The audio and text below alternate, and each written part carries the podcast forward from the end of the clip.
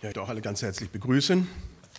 Also das, was ihr hier seht, das ist keine Schönheitschirurgie gewesen oder dergleichen, das war einfach nur ein Ast.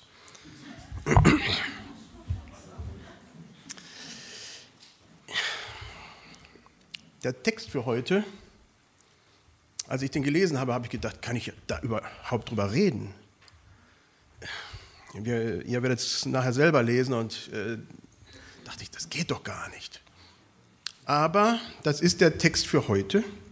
Und nachdem ich länger darüber nachgedacht habe, habe ich gedacht, hm, das mit dem Warten, ja, eigentlich stimmt das schon so. Insofern werden wir den Jesaja-Text, Kapitel 63, 15 bis 16 und 64, Vers 3, in den letzten Teil haben. Es ist zweiter Advent, kommen wir gar nicht drum rum, ob wir es glauben oder nicht. Wiederum ist ein Jahr schon fast zu Ende.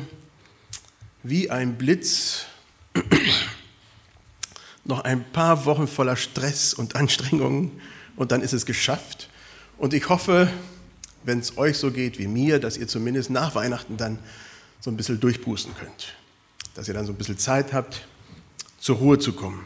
So vor Weihnachten, dann ist ja die große Illusion, dass man es will, aber nicht schafft. Ja gut, Zumindest ist das die Realität von den allermeisten. Was für eine besondere Hoffnung bleibt uns da noch im Advent, wenn wir alle so gejagt sind, wenn wir genauso gehetzt sind wie der Rest der Bevölkerung.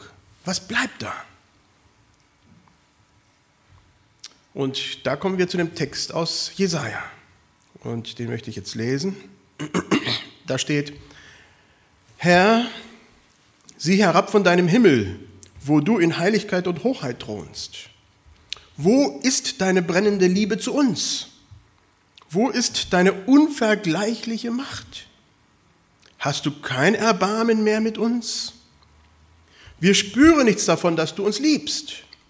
Herr, du bist doch unser Vater. Abraham, der weiß nichts von uns. Auch Jakob kennt uns nicht. Unsere Stammväter können uns nicht helfen.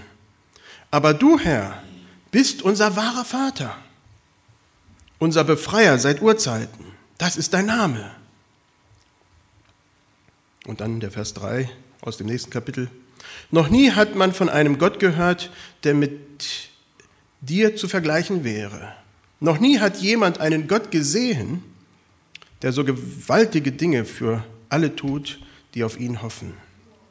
Ich habe, ups, Entschuldigung, ja, jetzt, ich habe die gute Nachricht genommen, weil die Luther doch ein bisschen sehr schwer verständlich an diesem äh, Teil war. In den Versen, die wir gelesen haben, haben wir ein Gebet Jesajas. Jesaja betet zu Gott. Immer wieder haben wir in Jesaja diesen wunderbaren Blick nach vorne.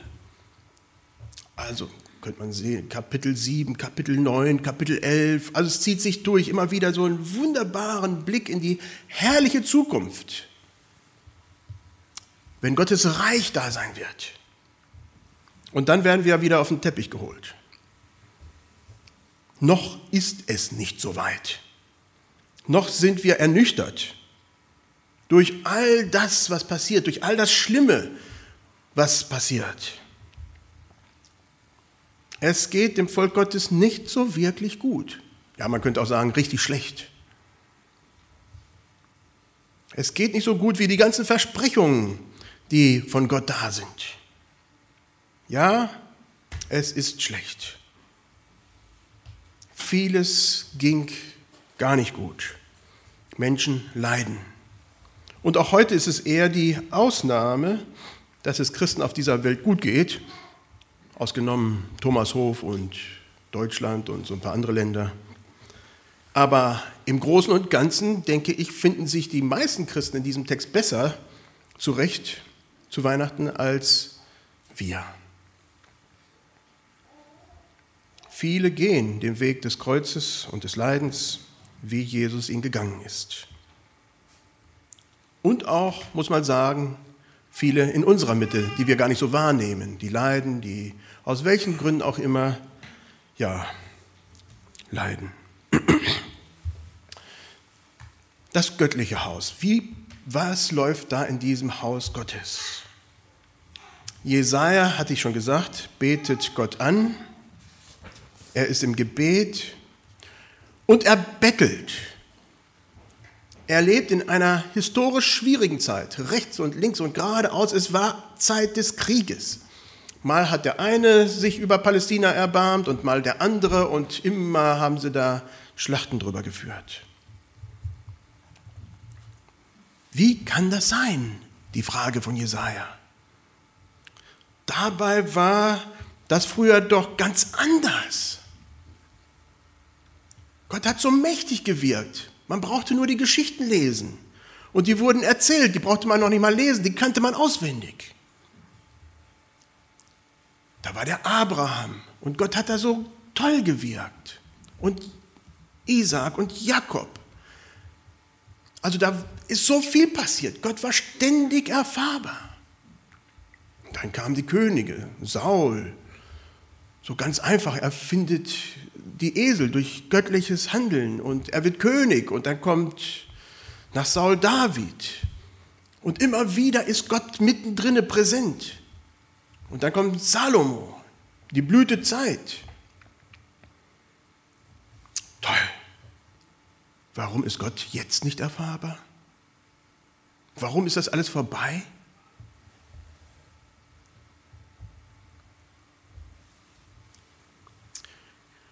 Gottes Hingabe wird zurückgehalten. Früher war das anders, aber jetzt. Warum nicht jetzt? Warum hält Gott seinen Segen zurück? Er ist doch immer noch ihr Vater. Er hat sie doch nicht aufgegeben. Auch wenn Abraham und Jakob nicht helfen können. Ja, man hat die ganzen Geschichten gelesen, aber die sind ja schon lange tot. Gott, er kann doch die eigene Blutslinie, die kann nicht immer helfen. Aber warum scheint Gott so fern? Im Himmel, distanziert, ganz weit weg, ohne jegliches Interesse an dem, was im Volk Gottes passiert. Hat Gott etwa sein Versprechen vergessen? Könnte das das sein? Wo ist Gottes Erbarmen? Hier wird das hebräische Wort von Grummeln im Magen, im Bauch. Das ist eigentlich das, was dann als Erbarmen übersetzt wird. Also da, warum ist Gottes, ja, die Eingeweide, warum passiert da nichts? Johannes vom Kreuz, das war ein Mystiker, 1500 und ein bisschen, er nannte diese Erfahrungen die dunkle Nacht der Seele. Vorgestern auf gestern Nacht 1577 wurde er ins Gefängnis geworfen, übelst gefoltert, gemartert, weil ein anderer Orden, katholischer Orden, damals meinte, das, was er tut, das wäre eine Gefahr für die Bevölkerung. Er wurde übelst mitgerichtet, und da kamen diese Gefühle der Leere in ihm auf. Das Verlassensein. Ja, das können wir sehr wohl vor Gott bringen. Jesaja tut es. Unsere Vorväter in der Bibel haben es ganz oft getan. Und mit ganz, ganz großer Ehrlichkeit. Auch warum sollten wir das nicht können? Die Zukunft und Naherwartung Gottes und da kommen wir zurück zum Advent, die wir hier in diesem Text finden, ist immer stärker dann vorhanden, wenn es dem Volk schlecht geht. Wenn es uns gut geht, dann gehen wir von einem Weihnachtsmarkt zum anderen und es geht uns gut, aber diese intensive Hoffnung und Sehnsucht, ja, Advent, der Herr kommt bald, die ist stärker ausgeprägt, wenn es schlecht geht. Immer wieder, immer wieder finden wir das überall in der Geschichte.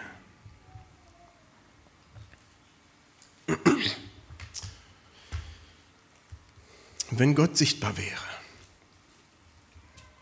In diesem Vers in Jesaja 64, ich lese ihn doch nochmal, da steht: Noch nie hat man von einem Gott gehört, der mit dir zu vergleichen wäre. Noch nie hat jemand einen Gott gesehen, der so gewaltige Dinge tut für alle, die auf ihn hoffen.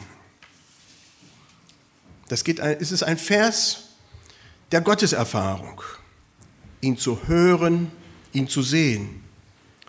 Daran, darum geht es eigentlich in unserem Glauben, Gott zu erfahren. Gott hat sich nicht von uns entfernt. Er ist erfahrbar. 1. Johannes 1, Vers 1 bis 4, da steht, von Anfang an war, was wir gehört haben, was wir gesehen haben mit unseren Augen, was wir betrachtet haben und unsere Hände betastet haben vom Wort des Lebens. Und das Leben ist erschienen. Und wir haben gesehen und bezeugen und verkündigen euch das Leben, das ewig ist, das beim Vater war und uns erschienen ist. Was wir gesehen und gehört haben, das verkündigen wir auch, auch euch, damit auch ihr mit uns Gemeinschaft habt.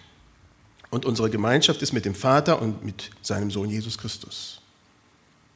Gott, derjenige, der ertastbar, erfühlbar, sichtbar ist.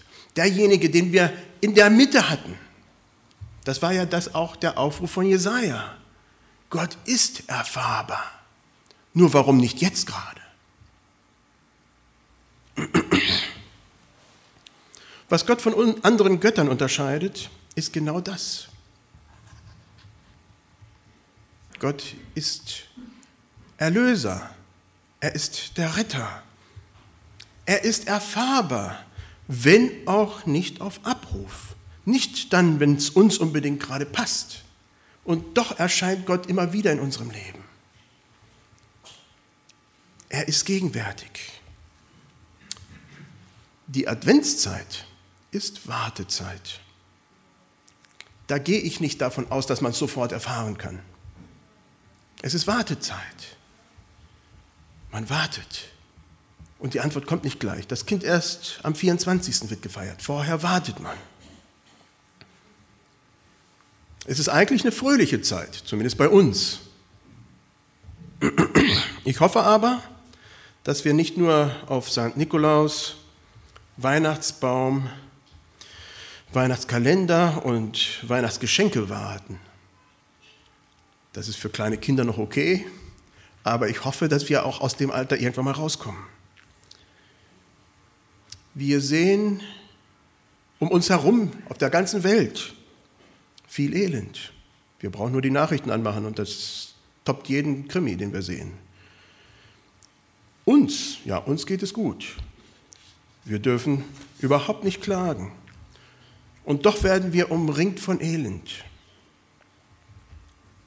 so bleiben, ich hoffe doch, auch in unserem Herzen die Fragen, die auch Jesaja Gott bringt.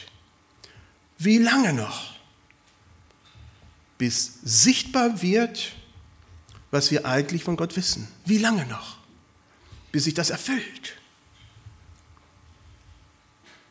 Das Buch Jesaja handelt über das Warten des Volkes Gottes auf einen Gott, der auf sich warten lässt. Nicht immer läuft das halt eben nach Plan. Es handelt über einen Gott, der sich in der Vergangenheit sehr wohl gezeigt hat, in vieler Art und Weise, sich aber nun gerade bedeckt hält.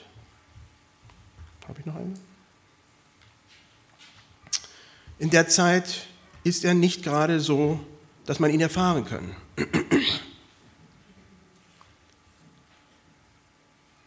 Aber trotzdem ist die Aussage klar, mittendrin, Gott wird aktiv werden, wenn wir auf ihn warten. Da wurde Gott in Jesus Christus Mensch, er wurde sichtbar, er wurde fühlbar, er wurde ertastbar. Menschen haben ihn gesehen. Trotzdem, auch heute, wir warten. Dem einen mag es gut gehen, vielen anderen nicht, auch in unserer Mitte nicht. Ich kenne eure Lebenswege nicht, nicht da, wo ihr seid, zumindest nicht alle, von Einzelnen weiß ich schon. Und doch erleben wir alle irgendwann einmal diese Zeit des Wartens, wo wir denken, Mensch, eigentlich habe ich mir das anders vorgestellt. Eigentlich könnte es schneller sein. Eigentlich könnte es besser sein. Wie bei Jesaja. Wenn wir Gott erleben wollen und er sich doch nicht so zeigt, wie wir es so gerne uns wünschen würden. Auch trotzdem, auch wenn wir die Sicherheit haben, dass Gott da ist und wiederkommen wird. Im Advent hat diese Wartezeit ihren Platz. Ich wünsche mir für diese Vorweihnachtszeit, für euch und für mich, nicht nur Feier und Party, sondern auch Nachdenken und auch Hoffen. Das wünsche ich euch, wenn ihr nach Hause geht, dass ihr die kommende Woche für euch ausdrücken mögt, was eure Hoffnung ist für die kommende Woche, für die Zukunft, für danach. Dass ihr für euch artikuliert, was das für euch bedeutet. Warten, hoffen, Advent.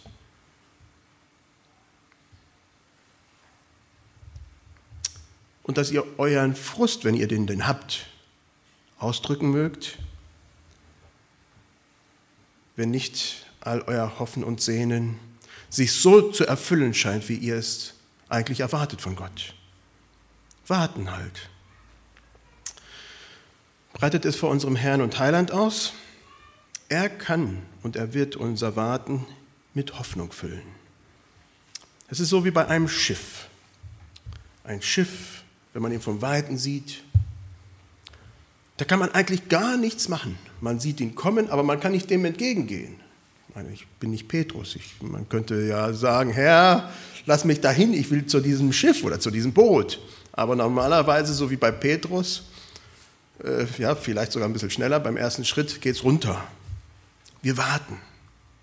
Wir wissen, das kommt. Wir haben diese Klarheit, dass da was ist und doch ist es noch nicht da. In dieser Zeit leben wir. Dass ihr diese Zeit bewusst nutzt, das wünsche ich mir. Auch für mich. Amen. Lass uns soweit möglich aufstehen zum Gebet.